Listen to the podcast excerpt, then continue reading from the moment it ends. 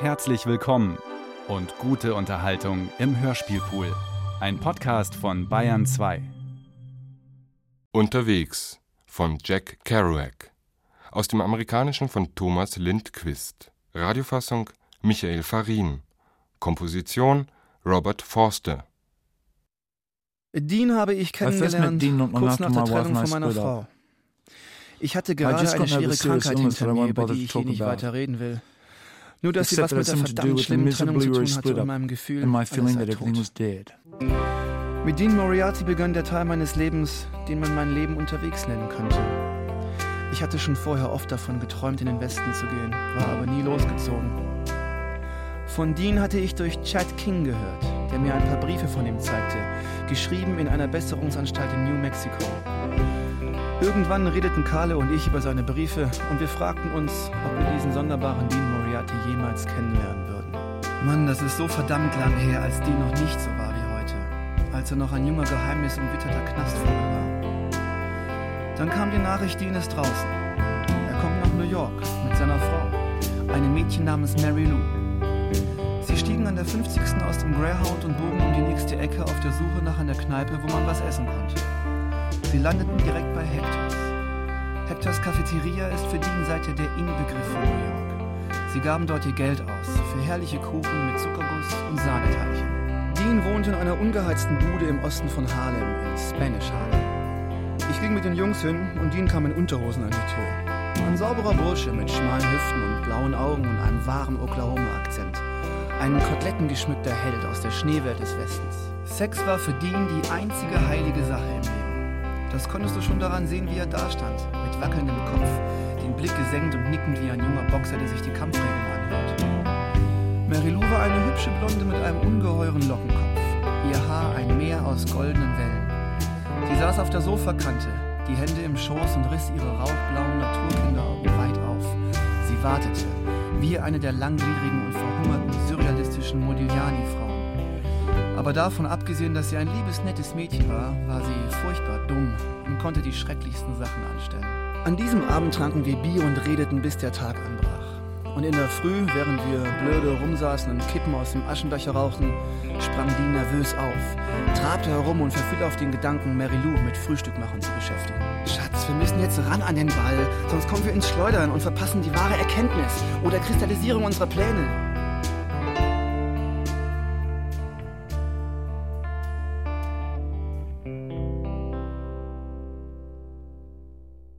Eines Abends in Patterson, New Jersey, wo ich bei meiner Tante wohnte, ich saß und studierte gerade, klopfte es an der Tür.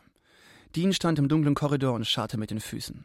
Hey, du erinnerst dich? Dean Moriarty. Ich bin hier, um dich zu bitten, bring mir das Schreiben bei. Und was macht Mary Lou? Die hat ein paar Dollars zusammengehurt und ist zurück nach Denver, die Nutte. Wir gingen also und tranken ein paar Bier. Mensch, Dean, du willst mir doch nicht wirklich erzählen, dass du zu mir gekommen bist, weil du Schriftsteller werden willst. Außerdem, was verstehe ich schon davon? Außer dass du mit aller Kraft dranbleiben musst, wie ein Süchtiger auf Benzedrin. Klar, ich weiß genau, was du meinst, aber was ich will, ist die Erkenntnis all dieser Faktoren, ausgehend von Schopenhauers Dichotomie für ein innerlich Erkanntes. In jenen Tagen wusste er selbst nicht, wovon er redete. Das heißt, er war ein junger Knacki, fixiert auf die wunderbaren Möglichkeiten, ein Intellektueller zu werden, und er redete gern und kunterbunt durcheinander. Auf den anderen Ebenen des Wahnsinns aber kamen wir gut miteinander klar, und ich war einverstanden, dass er bei mir wohnte, bis er einen Job hatte. Außerdem beschlossen wir, irgendwann in den Westen zu fahren. Das war im Winter 1947.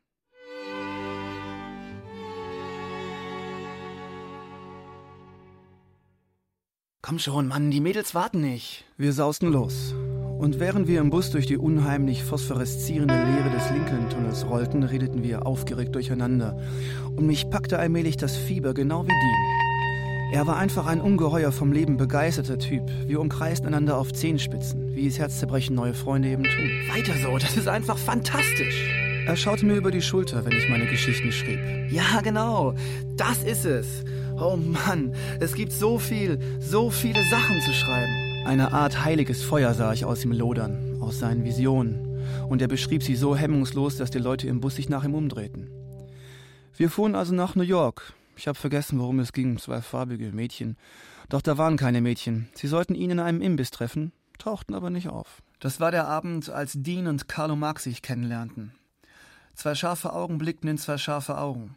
Ihre Energien prallten frontal aufeinander. Damals hatte angefangen, dieser ganze verrückte Wirbel der Dinge, die kommen sollten. Er sollte alle meine Freunde und alles, was mir von meiner Familie geblieben war, durcheinanderwirbeln. In einer riesigen Staubwolke, in der Nacht über Amerika. Carlo erzählte Dean von Old Bull Lee, Elmer Hassel von Jane. Lee in Texas, der dort sein Gras anbaute, Hassel im Knast auf Rikers Island, Jane, die im Benzedrinrausch halluzinierend über dem Times Square wandelte, ihr Baby im Arm und in der Klapsmühle von Bellevue landete. Und Dean erzählte Carlo von Leuten im Westen. Von Tommy Snark, dem hinkefüßigen Billard- und Automatenhai, dem Kartenzocker und komischen Heiligen.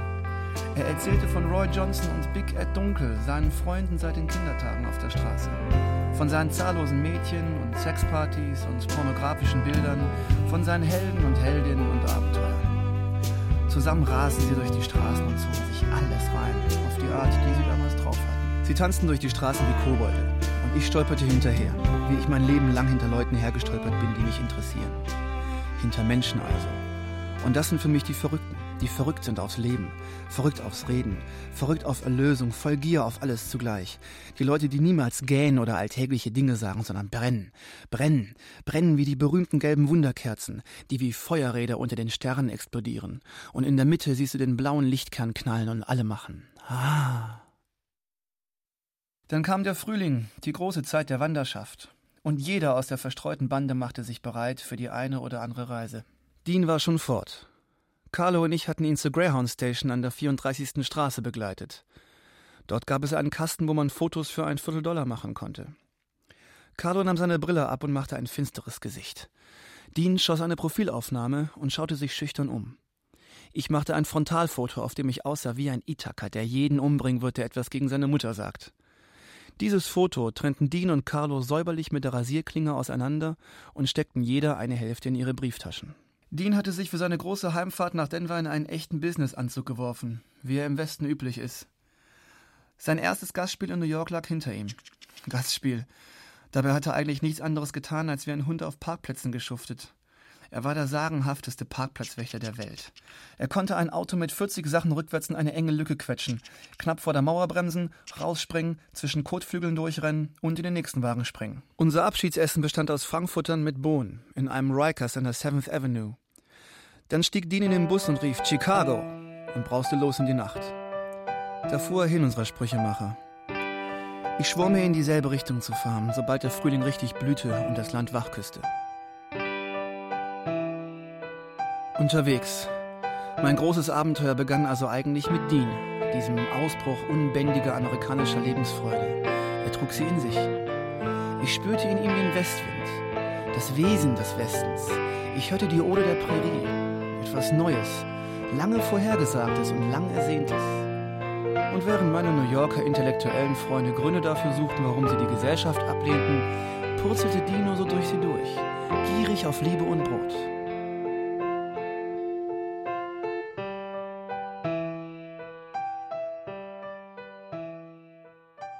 Solange ich nur an das nette Mädel mit ihrem süßen Ding zwischen den Beinen rankomme, Menschenskind. Und schon rannten wir los. Solange wir nur was zu essen haben, mein Junge, verstehst du mich? Ich bin hungrig. Ich verhungere. Lass uns sofort was essen. Und wir aßen, wie es, so spricht der weise Salomo, unser Teil ist unter der Sonne. Ein westlicher Bruder der Sonne. Das war Dean. Und obwohl meine Tante mich warnte, er würde mich nur in Schwierigkeiten bringen, hörte ich nur auf diesen neuen Ruf, denn ich sah einen neuen Horizont und glaubte daran, jung wie ich war. Dass Dean mich schließlich als Kumpel im Stich ließ, mich hängen ließ. Was machte das schon? Ich war ein junger Schriftsteller und wollte abheben. Und irgendwo unterwegs, das wusste ich, gab es Mädchen, Visionen, einfach alles. Irgendwo auf dem Weg würde mir die Perle überreicht werden.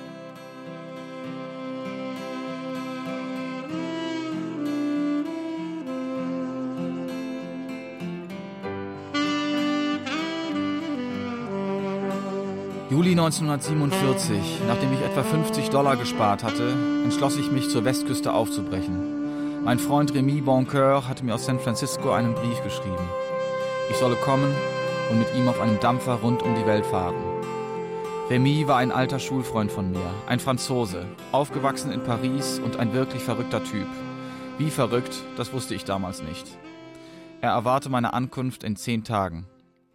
Also ließ ich mein halbfertiges Manuskript auf dem Schreibtisch liegen, zog eines Morgens zum letzten Mal meine gemütliche Bettdecke glatt, nahm meinen Segeltuchsack und machte mich auf den Weg zum Pazifischen Ozean mit 50 Dollar in der Tasche. Wenn man eine Rose in den Hudson wirft, an seinem geheimnisvollen Ursprung in den Adirondacks, stell dir nur vor, wo sie überall vorbeikommt auf ihrer Reise hinaus ins ewige Meer. Baute mich an der Straße auf und reckte den Daumen. Um diese Zeit, 1947, war der Bebop überall in Amerika wie verrückt gekommen. Die Jungs auf dem Loop jazzten, aber mit müdem Drive, weil der Bob irgendwo zwischen seiner ornithologischen Charlie Parker Phase und einer anderen Phase steckte, die mit Miles Davis begann. Und wie ich dort saß und diesem Sound der Nacht lauschte, dessen Inbegriff der Bebop für alle von uns geworden ist, musste ich an all meine Freunde denken von einem Ende des Landes zum anderen. Und wie sie doch alle eigentlich auf dem gleichen riesigen Hinterhof hockten, mit all ihrem Irrsinn und ihrer mitreißenden Unruhe. Auf einem Dynamitlaster mit roter Flagge fuhr ich gut 30 Meilen in das weite grüne Illinois hinein.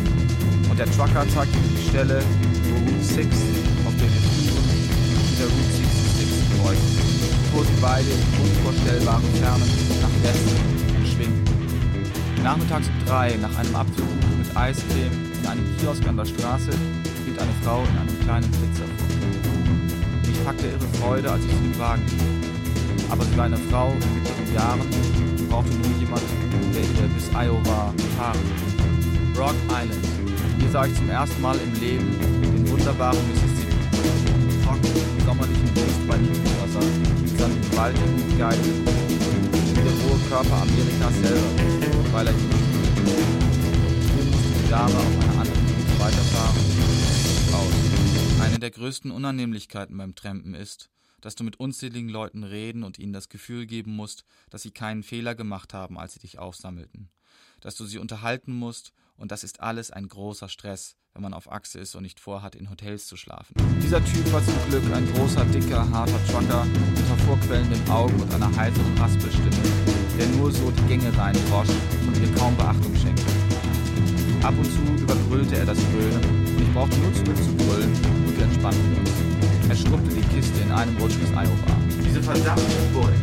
Mich sind nicht am Arsch. Als wir nach Iowa City hineinrollten, sah er einen anderen Truck, der hinter uns herkam. Und weil er in Iowa City abbiegen musste, blinkte er den anderen Typ mit den Rücklichtern an und bremste, sodass ich rausspringen konnte mit meinem Seesack und der andere, mit diesem Wechsel einverstanden, hielt an. Und wieder saß ich im Handumdrehen in einer riesigen roten Kabine, bereit, hunderte von Meilen durch die Nacht zu brausen. Ich brauchte nur zurückzunehmen und dahin zu wollen. Weit draußen unter den Sternen Jenseits der Prärie von Iowa und der Ebenen von Nebraska sah ich Denver schon vor mir aufragen wie das gelobte Land. Und dahinter sah ich die noch größere Vision von San Francisco, ein Juwel in der Nacht. Ich erwachte, als die Sonne sich rot färbte. Und das war das eine einzige Mal in meinem Leben, der sonderbarste Moment überhaupt, dass ich nicht wusste, wer ich war. Ich war weit fort von zu Hause, zerschlagen und müde von der Fahrt in einem billigen Hotelzimmer, das ich noch nie gesehen hatte, und hörte draußen den Dampf zischen, das alte Holz des Hotels knarren und schaute zur rissigen Zimmerdecke hinauf und wusste einfach nicht, wer ich war. Vielleicht 15 sonderbare Sekunden lang. Angst hatte ich keine. Ich war einfach nur jemand anders, ein Fremder. Und mein ganzes Leben war plötzlich ein Spuk. Ich führte das Leben eines Gespenstes. Ich befand mich auf halbem Weg quer durch Amerika, an der Trennlinie zwischen dem Osten meiner Jugend und dem Westen meiner Zukunft. Vielleicht ist das der Grund, warum es dort und damals passierte, an diesem sonderbaren roten Nachmittag.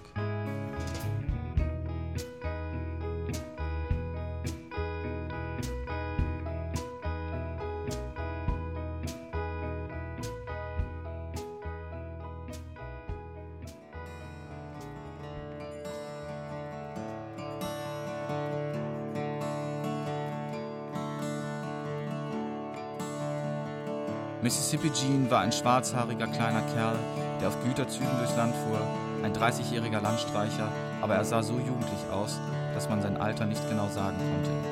Er saß mit gekreuzten Beinen auf den Planken des Lasters, schaute über die Felder und sagte hunderte Meilen lang kein Wort, aber irgendwann drehte er sich einmal um. Wohin fährst du? Die Sterne leuchteten immer heller, je höher wir auf das Hochplateau kamen. Wir waren jetzt in Wyoming. Flach auf dem Rücken starrte ich zum strahlenden Firmament hinauf und jubelte, wie schnell es voranging, und zappelte vor Aufregung beim Gedanken, was mich in Denver erwartete, was immer, was immer es sein mochte. Mississippi Gene fing ein Lied an zu singen. Er sang es mit klingender, leiser Stimme, im Tonfall der Leute vom großen Fluss.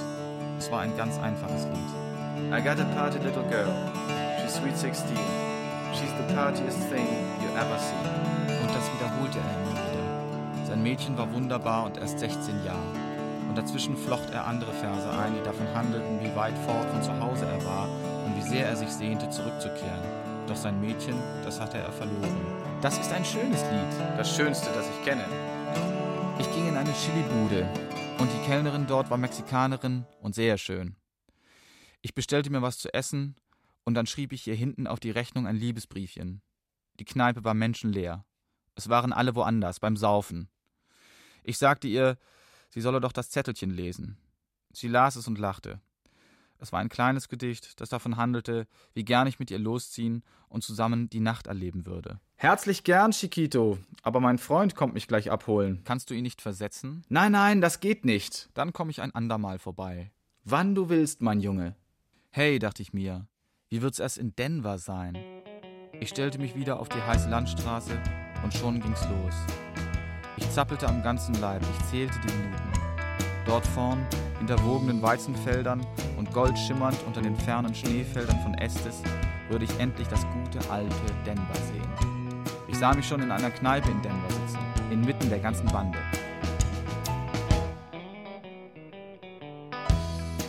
Die nächsten zehn Tage waren, wie W.C. Fields sagt, voll von drohender Gefahr und ziemlich verrückt. Jeder, den ich fragte, wo ist Dean, lächelte, doch keiner gab mir eine Antwort. Dann endlich. Das Telefon klingelte, es war Carlo Marx. Was läuft hier eigentlich ab? fragte ich.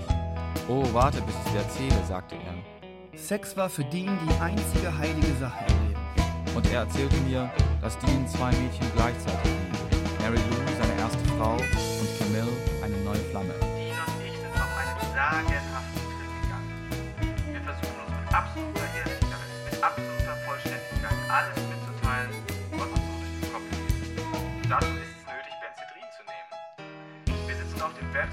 gekreuzten Beinen und sehen uns in die Augen. Und ich habe Dean klar gemacht, dass er alles das schaffen kann, was er will. Bürgermeister von Denver werden, eine Millionärstochter heiraten oder der größte Dichter seit Rimbaud werden. Carlo und ich liefen durch die verwahrlosten Straßen von Denver bei Nacht. Die Luft war mild, die Sterne so schön, die Verheißung all der kopfsteingepflasterten Gassen so fantastisch, dass ich mich wie im Traum fühlte. Wir kamen zu der Pension, wo Dean mit Camille rummachte. Wir stiegen die teppichbelegte Treppe hinauf. Carlo klopfte. Dean kam und öffnete. Er war splitternackt. Ich sah ein brünettes Wesen auf dem Bett, einen sahnig herrlichen Schenkel von schwarzer Spitze bedeckt. Ach, Sal. Na, weißt du, äh, ähm, ja klar, da bist du ja alter Hurensohn. Hast du dich endlich auf die Socken gemacht? Also, na, hör mal, wir müssen. Ja, ja, gleich. Wir müssen, wirklich, wir müssen. Hör mal, Camille. Sal ist gekommen, mein alter Kumpel aus New York. Es ist sein erster Abend in Denver und es ist absolut unvermeidlich, dass ich jetzt losziehe und ihm ein Mädchen besorge. Und los ging's in die Nacht. Nach langem Gerede schleppte ich sie auf mein Zimmer. Sie war ein nettes kleines Ding, einfach und wahrhaftig und hatte furchtbare Angst vor Sex. Ich erzählte ihr, wie schön das sei, und ich wollte es ihr beweisen. Sie ließ es mich beweisen, aber ich bin zu ungeduldig gewesen und habe nichts bewiesen. Sie seufzte im Dunkeln. Ich versuchte ihr zu sagen, wie begeistert ich vom Leben sei. Wir lagen auf dem Rücken und starrten an die Zimmerdecke und fragten uns, was Gott da verbrochen hatte, als er das Leben so trostlos machte. Wir machten verschwommene Pläne, uns in Frisco zu treffen. Meine Augenblicke in Denver gingen zu Ende. Ich spürte es, als ich sie nach Hause brachte. Ich hörte die Lok von Denver nach Rio Grande fern in den Bergen pfeifen. Dann ging ich Dean und Carlo suchen, nirgends zu finden. Ich schlenderte durch die trostlosen Spelunken an der Curtis Street. Junge Burschen in Jeans und roten Hemden, Erdnussschalen am Boden, Kinoplakate, Schießbuden. Jenseits der lichterglitzernden Straße war Dunkelheit, und jenseits der Dunkelheit lag der Westen. Ich musste fort. Ich kaufte mir ein Ticket nach San Fran und stieg um zwei Uhr nachmittags ein. Der Bus rollte durch die wimmelnden, sagenumwobenen Straßen Denvers hinaus. Beim letzten Telefonat hatte Dean gesagt, er und Carlo würden vielleicht nachkommen zur Küste. Als es mir durch den Kopf gehen ließ, wurde mir klar, dass ich in der ganzen Zeit kaum fünf Minuten mit Dean geredet hatte. Driving rain. Well, you're a good friend of mine. I love the way you walk. But everywhere I go, hear the people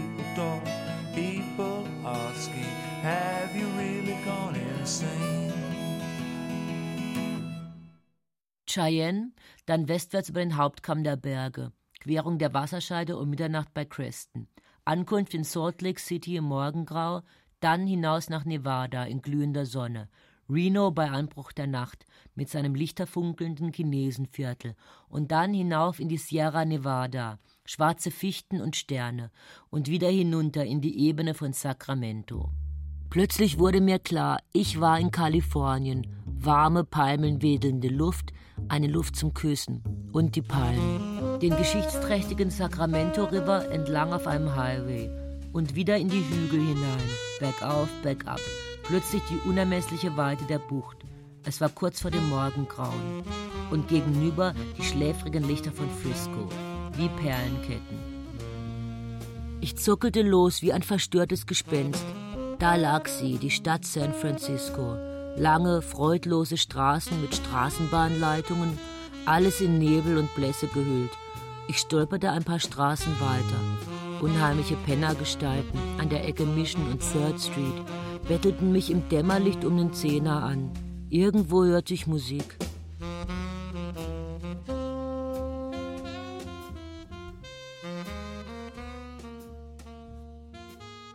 Mill City, wo Remy wohnte, war eine Ansammlung von Baracken in einem Tal.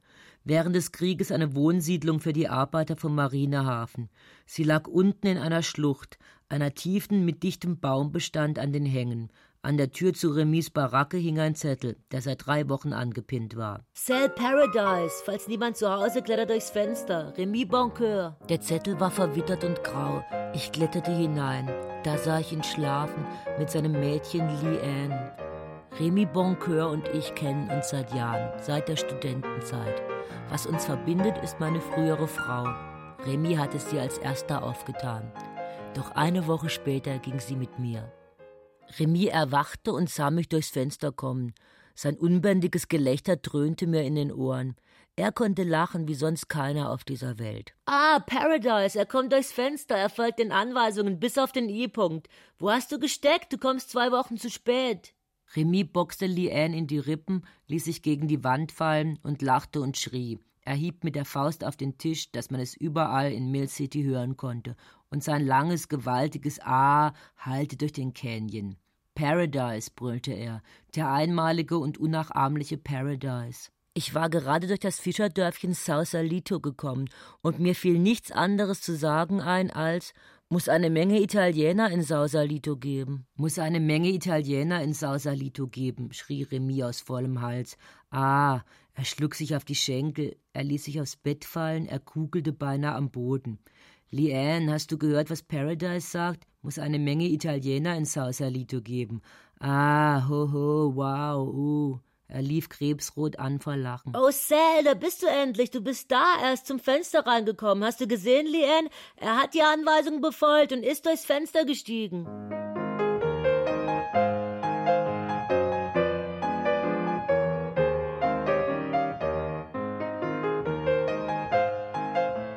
Es war Samstag. Wir warfen uns in Schale. Wir fuhren nach San Francisco hinein und bummelten durch die Straßen. Remis gewaltige Lache schallte überall, wohin wir kamen. Du musst eine Geschichte über den Bananenkönig schreiben. Der Bananenkönig, das ist dein Fetzel. Schau nur, da steht er, der Bananenkönig. Der Bananenkönig war ein alter Mann, der an einer Straßenecke Bananen verkaufte. Wenn du über den Bananenkönig schreibst, dann schreibst du wahre Geschichten über das Leben. Ich sagte ihm, dass mir der Bananenkönig völlig schnuppe sei. Solange du die Bedeutung des Bananenkönigs nicht erkennen kannst, Zell, weißt du nichts über das wahre Leben.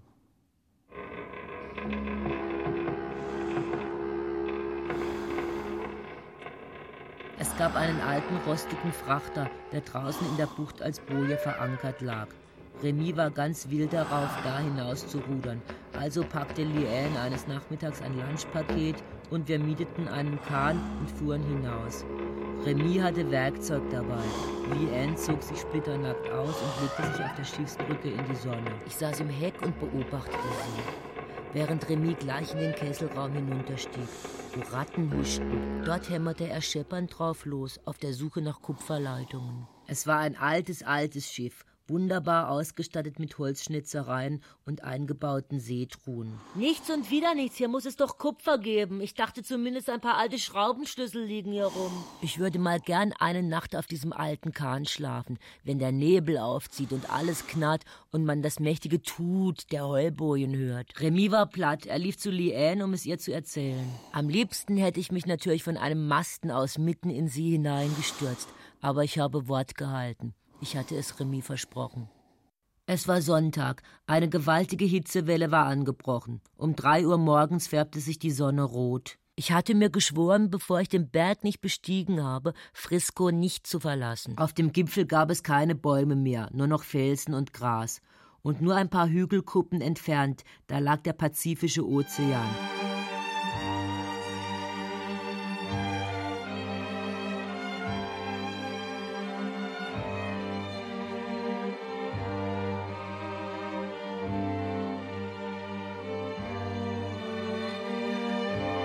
Blau und unermesslich.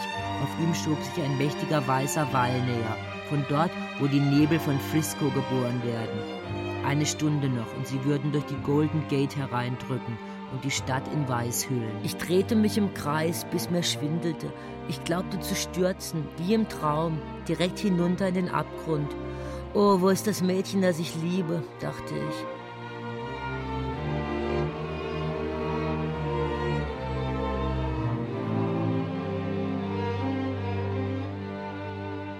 Vor mir lag die große rohe Masse meines amerikanischen Kontinents und irgendwo in weiter Ferne das düstere, verrückte New York, das seine Staubwolken und seinen braunen Qualm ausspuckte. Am anderen Morgen schlüpfte ich, Remy und Liane schliefen noch, wie ich gekommen war, durchs Fenster hinaus. Zwei Lifts brachten mich nach Bakersfield, 400 Meilen südwärts. Hier begann mein Abenteuer. Ich hatte gerade mein Ticket gekauft und wartete auf den Bus nach LA, als ich plötzlich das hübscheste kleine Mexikanermädchen der Gegend vorbeilaufen sah.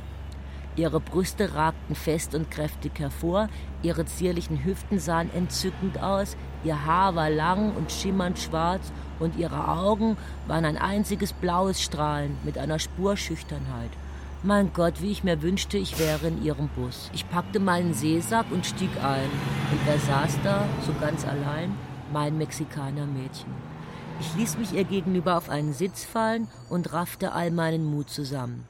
Miss, wollen Sie meinen Regenmantel als Kopfkissen? Sie lächelte, hob den Kopf und sagte, nein, vielen Dank. Darf ich mich zu Ihnen setzen, Miss? Und, wohin fahren Sie? Wirklich nach L.A.? Ich war ganz verliebt in die Art, wie sie L.A. sagte, ich sagte ihr, ich sei sehr froh, bei ihr zu sitzen. Ich war sehr einsam und bin schon verdammt lange unterwegs. Und so fingen wir an, uns unsere Geschichten zu erzählen. Wir redeten und redeten. Der Bus ächzte den Grapevine Pass hinauf, dann ging's hinunter in weite Flächen voll Licht. Wir nahmen uns an den Händen und wir beschlossen genauso wortlos und wunderbar, dass sie, wenn ich in L.A. ein Hotelzimmer fand, an meiner Seite sein würde. Ich grub mein Gesicht in ihr herrliches Haar. Ihre zarten Schultern machten mich verrückt. Ich umarmte sie und liebkoste sie. Ich liebe Liebe, sagte Terry und schloss die Augen. Und ich versprach ihr ganz wunderbare Liebe. So einfach war das. Alle Bettys und Mary Lou's und Peaches und Ritas und Camils und Ines der Welt konnten mir gestohlen bleiben. Sie war mein Mädchen, die Frau meines Herzens, und das sagte ich ihr auch. Hollywood.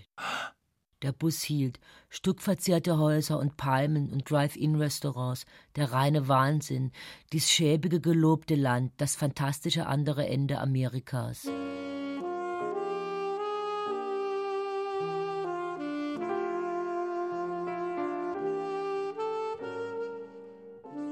An der Main Street stiegen wir aus. Im ersten Hotel, das wir fanden, war ein Zimmer frei. Sie war weinbeerenbraun. Ich liebte sie in der Mürbeheit des unausgeschlafenen Morgens. Dann schliefen wir ein, zwei erschöpfte Engel, die zusammen das Kostbarste und Vertrauteste im Leben gefunden haben, einsam verloren in einer Abstellkammer von Los Angeles. Terry und ich versuchten Arbeit in einem Drive-In zu finden. Nirgendwo was zu machen.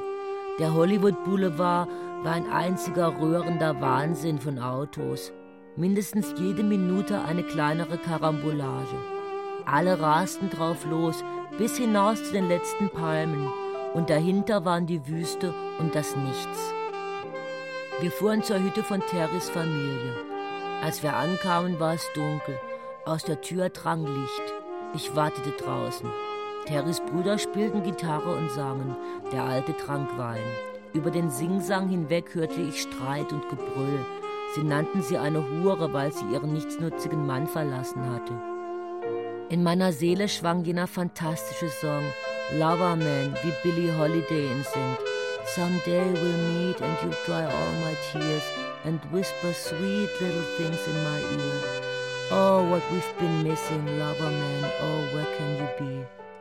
Es ist eine großartige Melodie und Billy singt sie wie eine Frau, die im sanften Licht einer Lampe ihrem Mann übers Haar streicht. Oh Loverman, wie vermisse ich dich, wo magst du sein? Eines Tages sehen wir uns wieder und du wirst alle meine Tränen trocknen. Der Wind heulte, mir wurde kalt.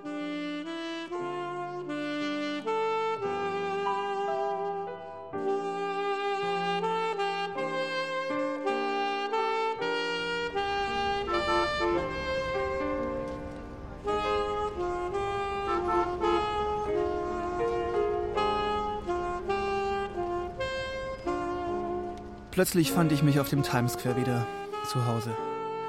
Ich war 8000 Meilen auf dem amerikanischen Kontinent herumgefahren und da war ich wieder auf dem Times Square, mitten in der Rush Hour, um mit meinen unschuldigen Tramperaugen den völligen Wahnsinn und das fantastische Durcheinander von New York zu sehen, mit seinen Millionen und Abermillionen Menschen, die auf der ewigen Jagd nach dem Dollar hin und her hetzen. Der irre Traum. Raffen, nehmen, geben, stöhnen, sterben. Es wurde schon dunkel. Wo war Hesse? Wenn ich mir gleich anfangs den Times Square reinzog, dann wegen Hesse. Er war nicht da, er saß auf Rikers Island hinter Gittern. Wo war Dean? Wo alle anderen? Wo war das Leben? Armer kleiner Salvatore, mager bist du geworden, mager. Wo warst du die ganze Zeit? Auf dem Schreibtisch lag mein halbfertiges Manuskript. Es war Oktober. Ich war zu Hause, die Arbeit fing wieder an. Die ersten kalten Winde rüttelten an der Fensterscheibe und ich hatte es gerade noch rechtzeitig geschafft. Es dauerte mehr als ein Jahr, bis ich Dean wiedersah. Kurz vor Weihnachten 1948. Dean war die mehr als 4000 Meilen von Frisco rübergefahren. In nur vier Tagen. Oh Mann, was könnte ich dir alles erzählen? Und er redete die ganze Nacht. Ja, sicher, klar, hörst du, niemand kann uns einreden, dass es keinen Gott gibt. Gott existiert und er hat keine Gewissensbisse. Außerdem, wir kennen Amerika. Hier sind wir zu Hause. Überall in Amerika kann ich hingehen, wohin ich will. Und ich bekomme, was ich will. Denn es ist überall das Gleiche, an jeder Straßenecke. Ich kenne die Menschen und weiß, was sie machen. Es ist ein einziges Geben und Nehmen und wir laufen mit einer unglaublich komplizierten Reibungslosigkeit durchs Leben. Alles war immer unklar, was er sagte. Und doch kam das, was er sagen wollte, irgendwie klar zum Ausdruck.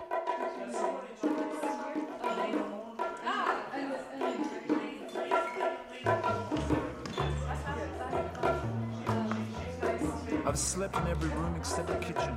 That includes alone with others, in symphony or cacophony. Ein gewaltiger Schneesturm läutete Silvester ein. In New York war eine Riesenparty angesagt und wir wollten alle hin. Die Partys waren unwahrscheinlich. Die Menge schwappte von der einen zur nächsten und zurück. In jeder Ecke war was los, auf jedem Bett, auf jeder Couch. Und ein irres Geschrei und wilde Musik. Das ganze Leben mit seinen tausend Gesichtern strömte vorbei. Sir, ich habe eine Bitte sehr wichtig, du verstehst. Ich äh, weiß nicht, du bist doch. Also, wir sind doch Freunde. Also, ich sollte es mit Marilou machen. Er wollte sehen, wie Marilou bei einem anderen war. Ich fürchte, ich schaff's nicht. Ach schon, du hast versprochen. Wir waren drei Kinder der Erde, die etwas erzwingen wollten.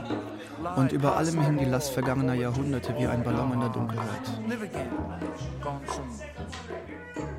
Das Leben ist, wie es ist. Und jeder lebt auf seine Weise. Ich wollte noch einmal eine schöne Fahrt zur Westküste machen, aber im Frühling rechtzeitig zu Semesterbeginn wieder an der Uni sein. Juhu! Jetzt geht's los! Dean beugte sich über das Lenkrad und gab Gas. Wir waren alle begeistert. Wir wussten, wir ließen jetzt Chaos und Wahnsinn hinter uns und erfüllten unsere einzige Aufgabe in der Zeit, in Bewegung zu sein. Und wie wir fuhren.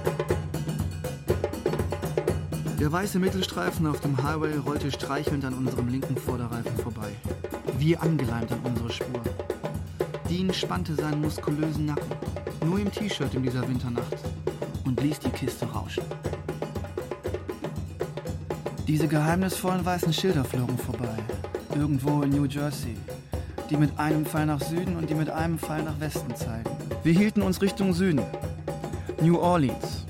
Es loderte in unseren Köpfen und wir sahen das Land plötzlich vor uns liegen wie eine Auster, die wir nur knacken mussten. Und die Perle war da. Die Perle war da.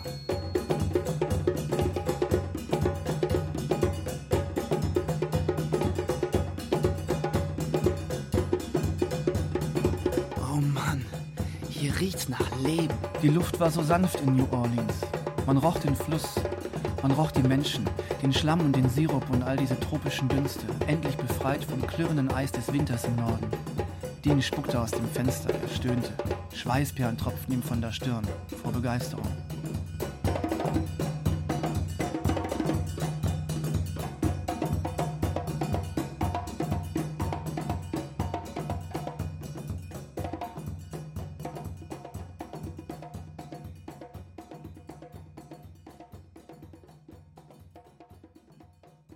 Wir fuhren zu Old Bully hinaus, zu seinem Haus am Flussdeich vor der Stadt. Von Old Bully zu erzählen, das würde Nächte dauern. Sagen wir daher nur, er war ein Lehrer und er hatte das Recht zu lehren, weil er selbst nichts anderes tat, als dauernd zu lernen. Und was er lernte, das waren die Fakten des Lebens. Er machte Sitzungen unter Drogeneinfluss und fand heraus, dass er sieben verschiedene Persönlichkeiten hatte, eine schlimmer als die andere. Außerdem hatte er eine sentimentale Ader für die alten Zeiten in Amerika, besonders die Jahre um 1910, als man in jedem Drugstore rezeptfrei Morphium kaufen konnte und Chinesen abends am Fenster ihr Opium rauchten, als dieses Land noch ungezähmt war, großartig und frei. May 24, 1954, William Burroughs.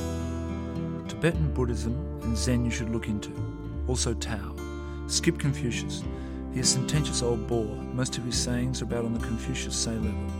My present orientation is diametrically opposed to, therefore perhaps progression from, Buddhism. I say we are here in human form to learn by the human hieroglyphics of love and suffering. There is no intensity of love or feeling that does not involve the risk of crippling hurt. It is a duty to take this risk, to love and feel without defense or reserve. I speak only for myself.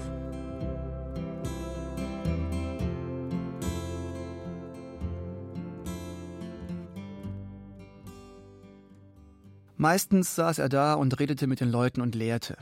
Als er uns sah, zauberte er drei Joints hervor und sagte, na, los, gleich ist das Abendessen fertig. Der Kerl pumpte so viel Stoff in den Kreislauf, dass er den größten Teil des Tages nur noch bedröhnt im Sessel hängen konnte. Er hatte sieben Katzen. Ich liebe Katzen.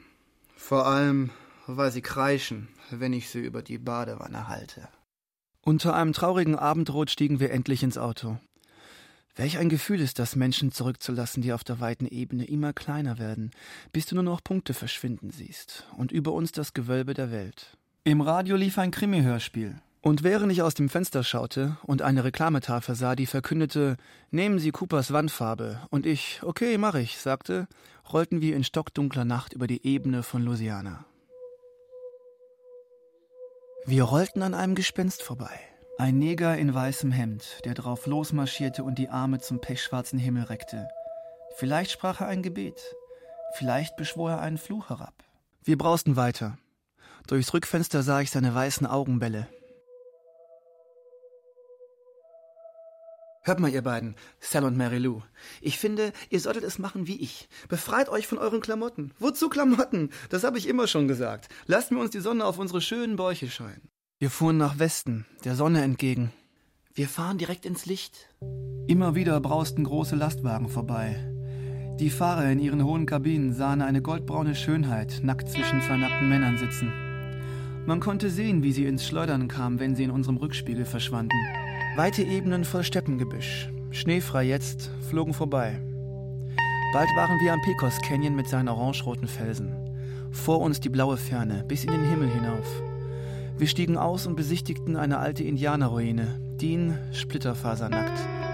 Marilou und ich hatten Mäntel übergeworfen.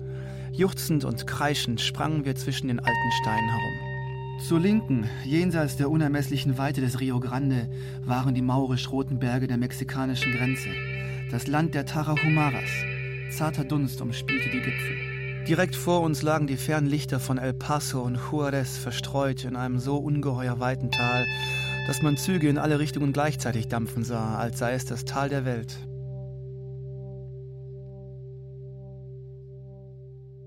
Oh Mann, was könnt ich euch erzählen? Den Blick auf Frisco und die Westküste gerichtet, kamen wir abends abgebrannt in El Paso an.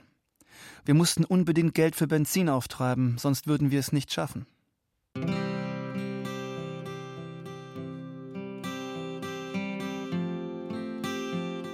Als wir nach Bakersfield kamen, wollte Dean alles erzählen, was er über die Stadt wusste. Er zeigte uns die Häuser, wo er gewohnt hatte, Eisenbahnerhotels, Billardhallen und Imbissbuden, die Rangiergleise, wo er von der Lok abgesprungen war, um Weintrauben zu pflücken, chinesische Restaurants, wo er gegessen hatte, Parkbänke, wo er mit Mädchen geknutscht hatte und Plätze, wo er gesessen und gewartet hatte. Mann, auf dem Stuhl vor diesem Drugstore habe ich stundenlang gesessen. An alles erinnerte er sich, an jedes Kartenspiel, jede Frau jeden trostlosen Abend. Und das ist die Stelle, wo Ed und ich einen ganzen Vormittag Bier soffen und eine echt scharfe Kellnerin aus Watsonville anmachen wollten. Äh, nein, Tracy, sie war aus Tracy und hieß Esmeralda. Oh Mann.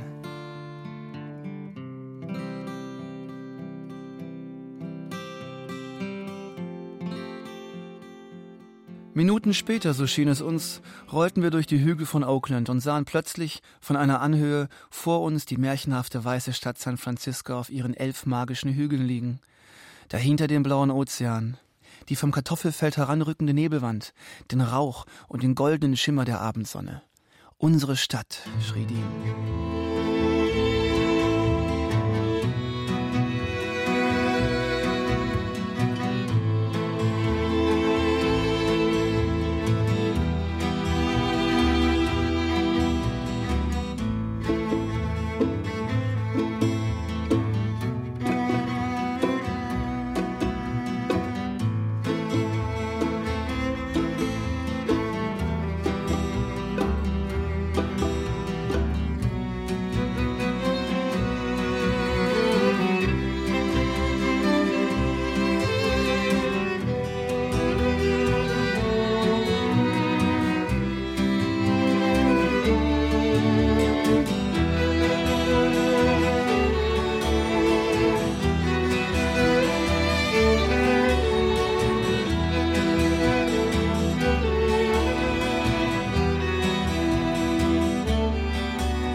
Wir an der O'Farrell Street aus dem Wagen taumelten und die Luft schnupperten und unsere Knochen streckten, war es wie eine Landung nach langer Fahrt auf dem Meer.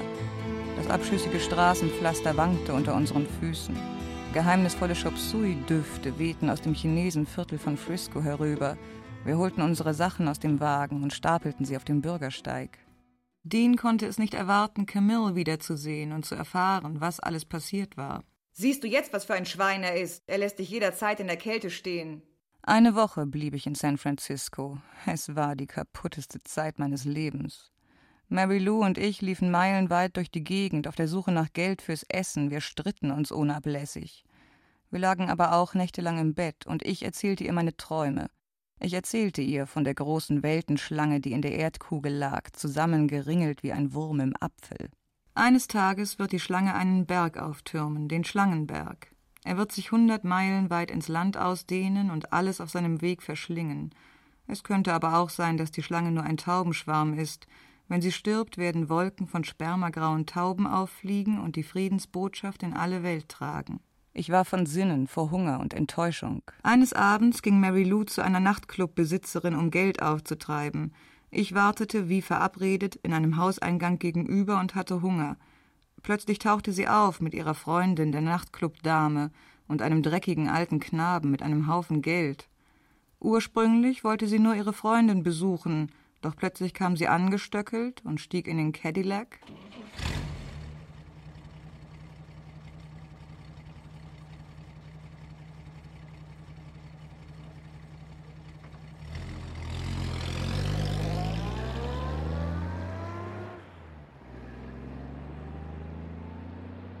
Weg waren sie.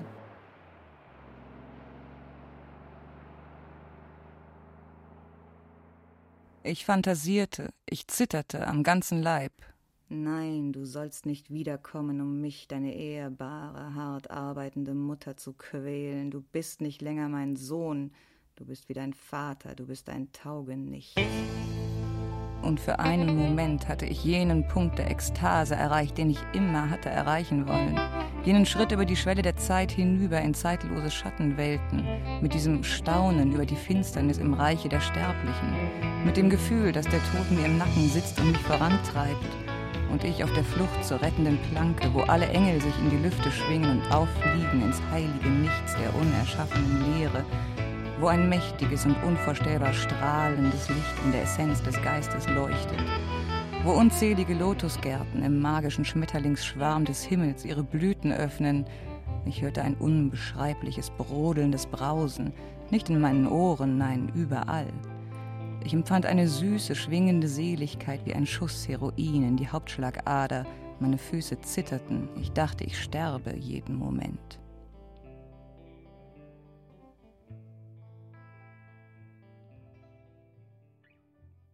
Ich starb nicht.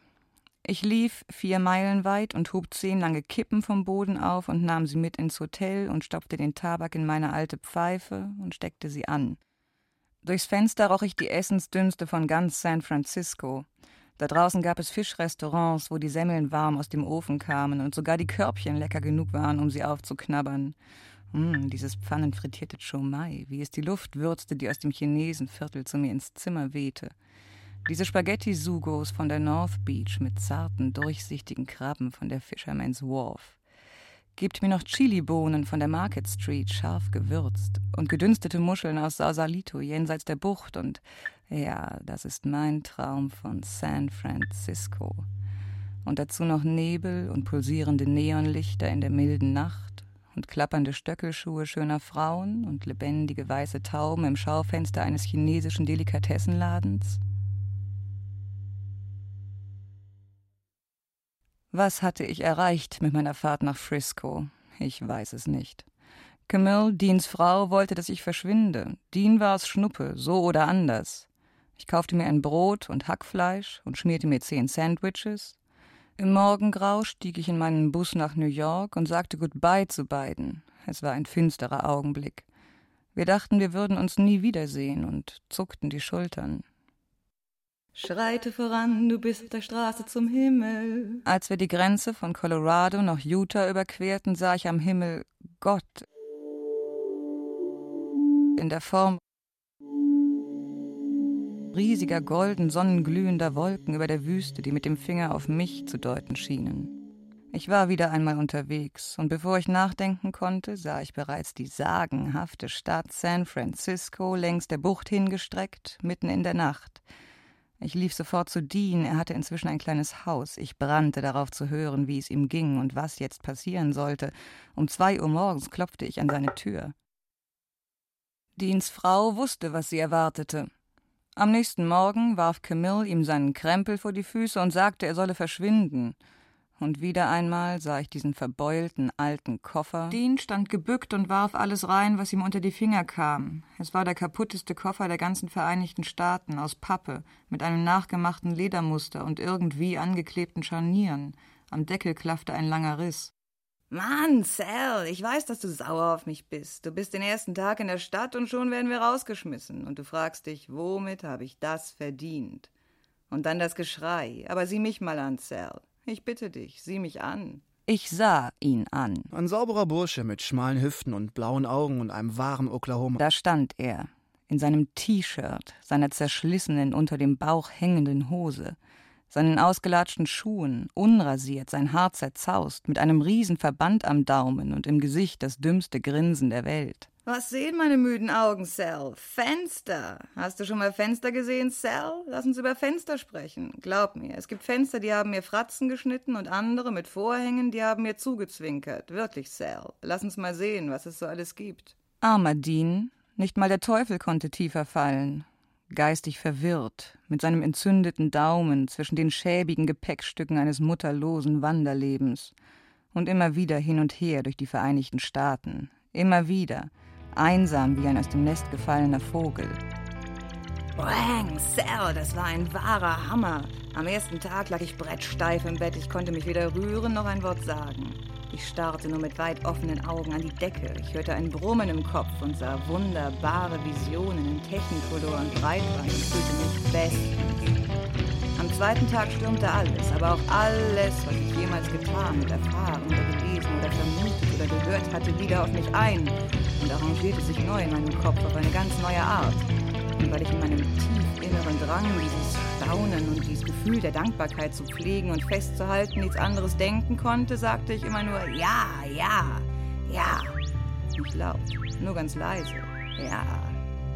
Am dritten Tag hatte ich dann so grauenhafte Albträume, furchtbar und grausam und klemklemm, dass ich mich nur zusammenkrümmen und meine Knie umklammern und sagen konnte, oh, oh, au. Die Nachbarn hörten und holten einen Arzt. Sal, ich habe etwas von diesem Zeug zu Mary Lou mitgenommen und weißt du was? Das gute alte Mädel hat das Gleiche erlebt. Die gleichen Visionen, die gleiche Logik, die gleichen endgültigen Entscheidungen für immer, über alles und jedes, der gleiche Durchblick in alle Wahrheiten in einem einzigen qualvollen Knoten. Da wurde mir klar, ich liebe sie so sehr, dass ich sie töten muss. Ich lief nach Hause und knallte meinen Kopf gegen die Wand.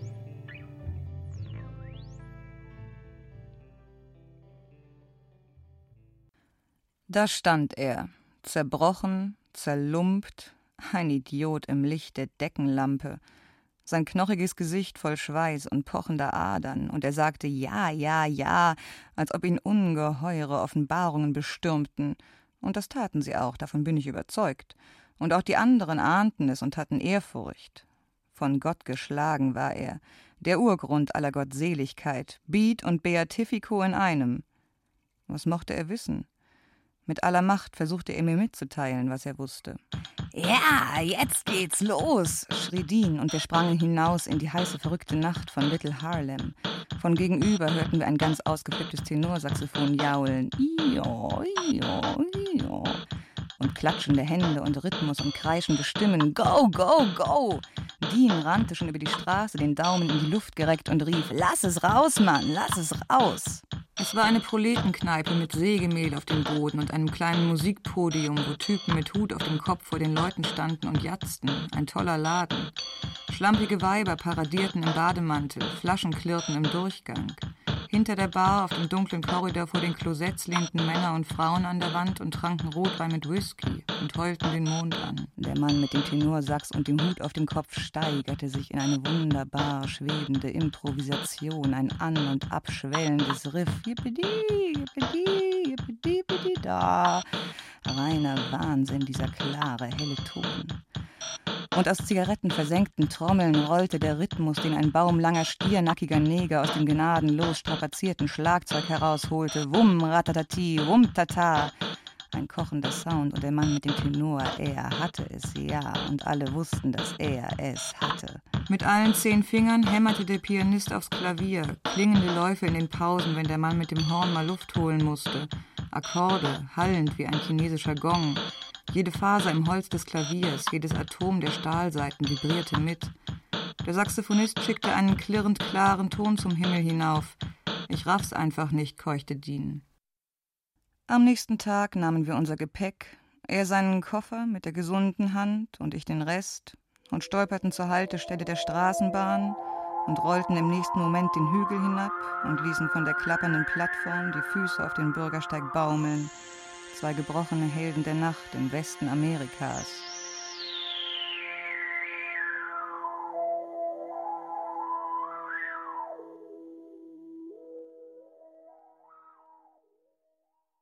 Ich hatte ein bisschen Geld vom Verkauf meines Buches. Immer wenn es Frühling wird in New York, kann ich den Einflüsterungen des weiten Landes nicht widerstehen, die aus New Jersey über den Fluss wehen.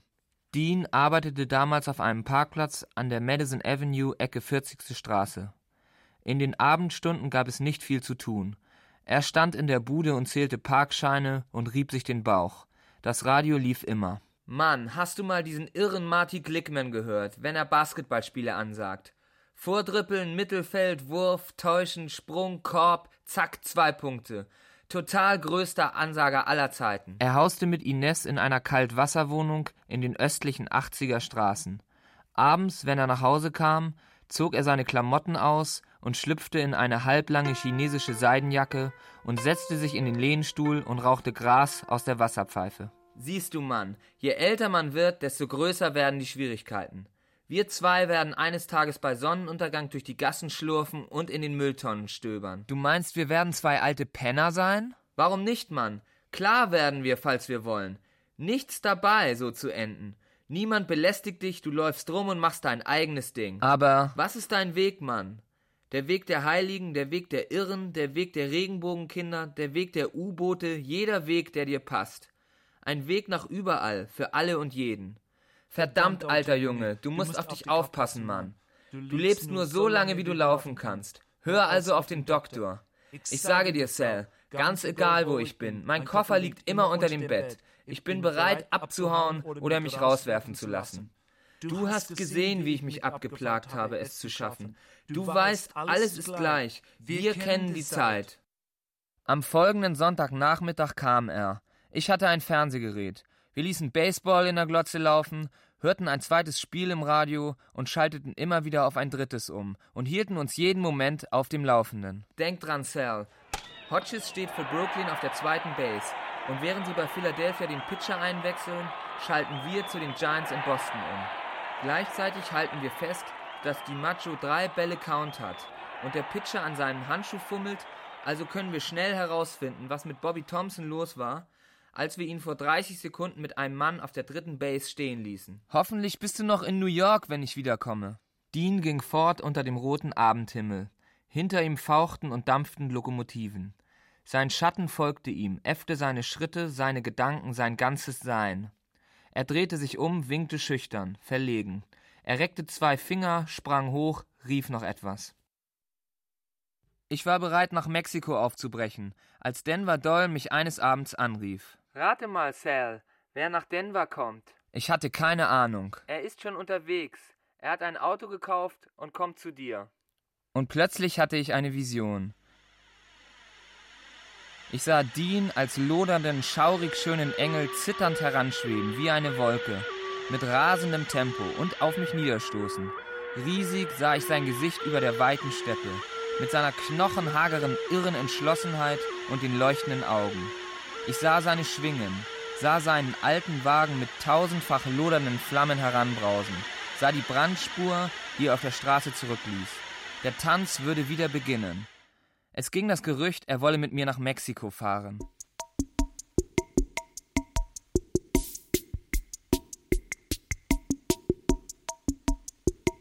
Nicht im Traum konnte ich mir die Reise vorstellen. Es war die sagenhafteste von allen. Es ging nicht mehr von Osten nach Westen, sondern in den magischen Süden. In einer Vision sahen wir die ganze westliche Hemisphäre mit ihren Felsrippen bis hinunter nach Feuerland. Und wir schwebten über die Krümmung des Erdballs hinab in andere Klimazonen und andere Welten. Mann, diesmal werden wir es erreichen. Warte nur, du wirst sehen. Boah. Das Auto quälte sich zitternd vor Anstrengung mit 40 Meilen dahin. Der Schweiß floss in Strömen.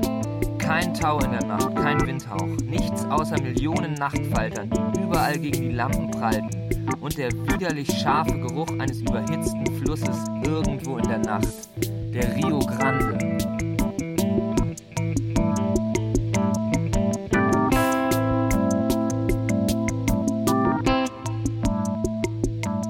Jetzt kommen wir ins Land der Hitze, Jungs.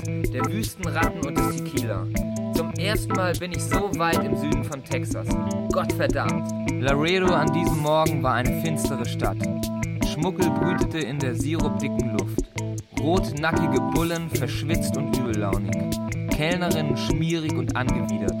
Nicht viel weiter und man konnte die atemberaubende Gegenwart des großen, weiten Mexiko spüren und Millionen Tortillas riechen, die in der Nacht brutzelten und dampften.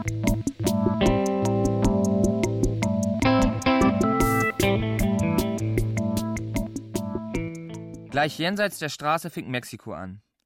Wir schauten und staunten. Zu unserer Verwunderung sah hier tatsächlich alles aus wie Mexiko. Es war drei Uhr früh. Mann, hier bleiben die Leute die ganze Nacht wach. Wir lächelten die Leute an. Hinter uns lag Amerika und alles, was Dean und ich bislang vom Leben gekannt hatten. Und auch vom Leben unterwegs. Endlich hatten wir das magische Land am Ende der Straße gefunden. Und nie hätten wir uns träumen lassen, wie magisch es war. Du ahnst es nicht. Die Burschen hier bleiben die ganze Nacht wach. Was sollen wir bloß machen? Was sollen wir machen? Mein Gott. Wir könnten immer so weiterfahren durch Südamerika, so weit die Straße reicht. Stell dir das vor. Hol mich der Henker, Gottverdammt. Holla, wohin, Hombre? Hast du das gehört? Hast du gehört, was sie gesagt hat? Mann, oh Mann, ich weiß nicht, was ich sagen soll. Wir sind im Himmel gelandet. Sal, spürst du sie? Spürst du die mexikanische Sonne? Sie macht dich richtig besoffen. Boah, ich möchte immer weiterfahren, wohin mich die Straße führt. Als ich am Rand der Sonnenstadt Gregoria vor einer Tankstelle hielt, kam ein Junge in zerschlissenen Schuhen über die Straße gelaufen. Ich dir finden Mädchen, jederzeit. Hey, alter Junge, die Mädchen warten schon auf uns. Frag ihn, ob er uns auch Gras besorgen kann. Claro, jederzeit, hombre. Kommen Sie.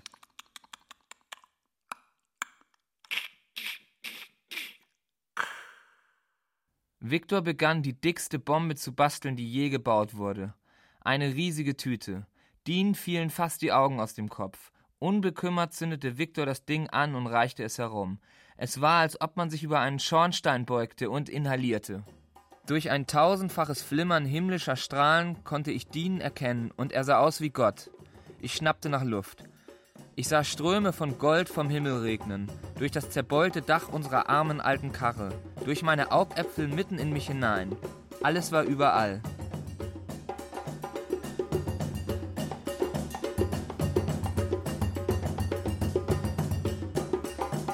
kamen zum Freudenhaus. Da waren die Mädchen. Es waren wunderbare Mädchen. Einige lagen auf Sofas am Rand der Tanzfläche. Andere saßen rechts an der Bar und tranken. Ein Durchgang in der Mitte führte zu kleinen Kabinen oder Verschlägen. Im Saal schepperte aus der Jukebox die Musik so laut, wie wir noch nie gewagt hatten, Musik zu hören. Mambo Jumbo, Chattanooga de Mambo, Mambo Numero 8. Der Mambo-Rhythmus, das ist der Conga-Rhythmus vom Kongo, dem großen Fluss Afrikas und der Welt. Das ist der Rhythmus der Welt. Umtabamta, umtabamta. Perlenkaskaden aus dem Klavier strömten aus den Lautsprechern auf uns nieder. Mich schüttelte es wie eine leblose Marionette. Vor meinen Augen sah ich, wie die Trompetentöne das Licht zerteilten.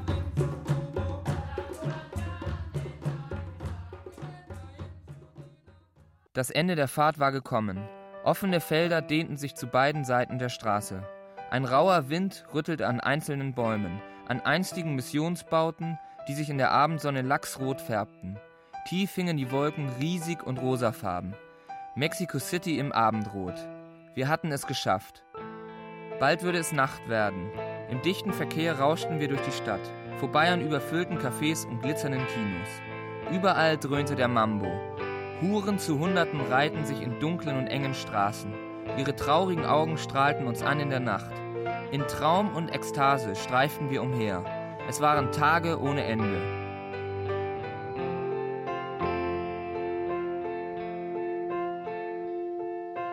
Dann hatte ich Fieber und verlor das Bewusstsein. Es war die Ruhe. Aus dem dunklen Strudel meiner Seele blickte ich auf. Ich sah Dean, wie er sich über den Küchentisch beugte. Was hast du vor, Mann? stöhnte ich. Ah, Marcel, einfach krank geworden. Ich wollte, ich könnte bei dir bleiben. Zwölf Stunden später begriff ich, dass er fort war. Um diese Zeit war er schon unterwegs durch jene Bananenberge, allein bei Nacht. Ich war von einem Spaziergang durch die Nacht nach Hause gekommen, zu meinem Mädchen, und wollte ihr erzählen, was mir unterwegs durch den Kopf gegangen war. Sie stand in unserem dunklen kleinen Zimmer und lächelte sonderbar. Ich glaubte zu träumen, als ich ihn auf Socken vom dunklen Korridor hereinhüpfen sah. Er konnte nicht mehr sprechen.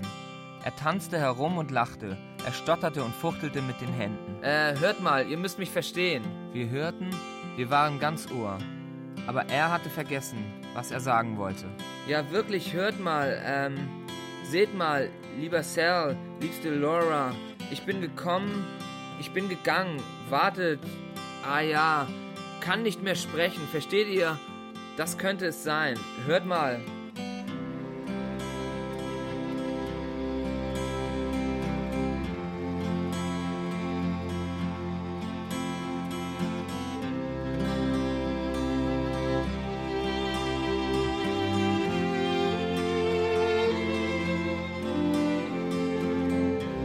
So in America, when the sun goes down, and I sit on the old broken down river pier watching the long, long skies over New Jersey, and sense all that raw land that rolls in one unbelievably huge bulge up to the west coast, and all that road going, all the people dreaming in the immensity of it. And in Iowa, I know by now the children must be crying in the land where they let the children cry. And tonight the stars will be out, and don't you know that God is Pooh Bear? The evening star must be drooping and shedding her sparkler dims on the prairie, which is just before the coming of complete night that blesses the earth, darkens all rivers, cups the peaks and folds the final shore. Nobody, nobody knows what's going to happen to anybody besides the forlorn rags of growing old. I think of Dean Moriarty. I even think of old Dean Moriarty and the father we never found. I think of Dean Moriarty.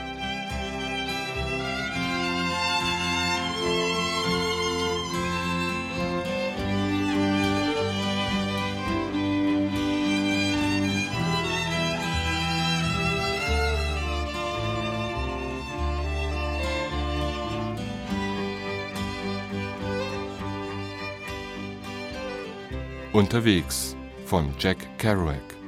Aus dem Amerikanischen von Thomas Lindquist. Radiofassung Michael Farin. Komposition Robert Forster. Mit Smudo, Christoph Schreuf, Christiane Rösinger, Rebecca Giese, George Kamerun. Gitarre Robert Forster. Die Rockband Robert Pöschel, Sami Kreini, Achim Müller, Harald Beugler-Bell. Die Jazzband Manfred Bayerl, Peter Danzl, Hans Pritschett, Stefan Neudecker, Dieter Kohlert. Das Streichquintett Silke Hohmeier, Loretta Dokler, Matthias Nagel, Franz Schubeck, Johann Honolke. Sowie Uli Sterr, Gitti Diesenbacher, Peter Lange, Axel Lehmann, Burkhard Klein, Martin Mietke und das Streichorchester der Musikschule Regensburg unter der Leitung von Silke Hohmeier. Ton Alex Pleines und Wilfried Hauer, Angelika Haller. Assistenz Holger Buck. Realisation Robert Forster, Barbara Schäfer. Produktion Bayerischer Rundfunk 1998. Redaktion Herbert Kapfer, Barbara Schäfer jede Zeit ist Hörspielzeit. Hören Sie Krimis, Klassiker der Weltliteratur und Soundart hier im Hörspielpool. Weitere Infos unter hörspielpool.de.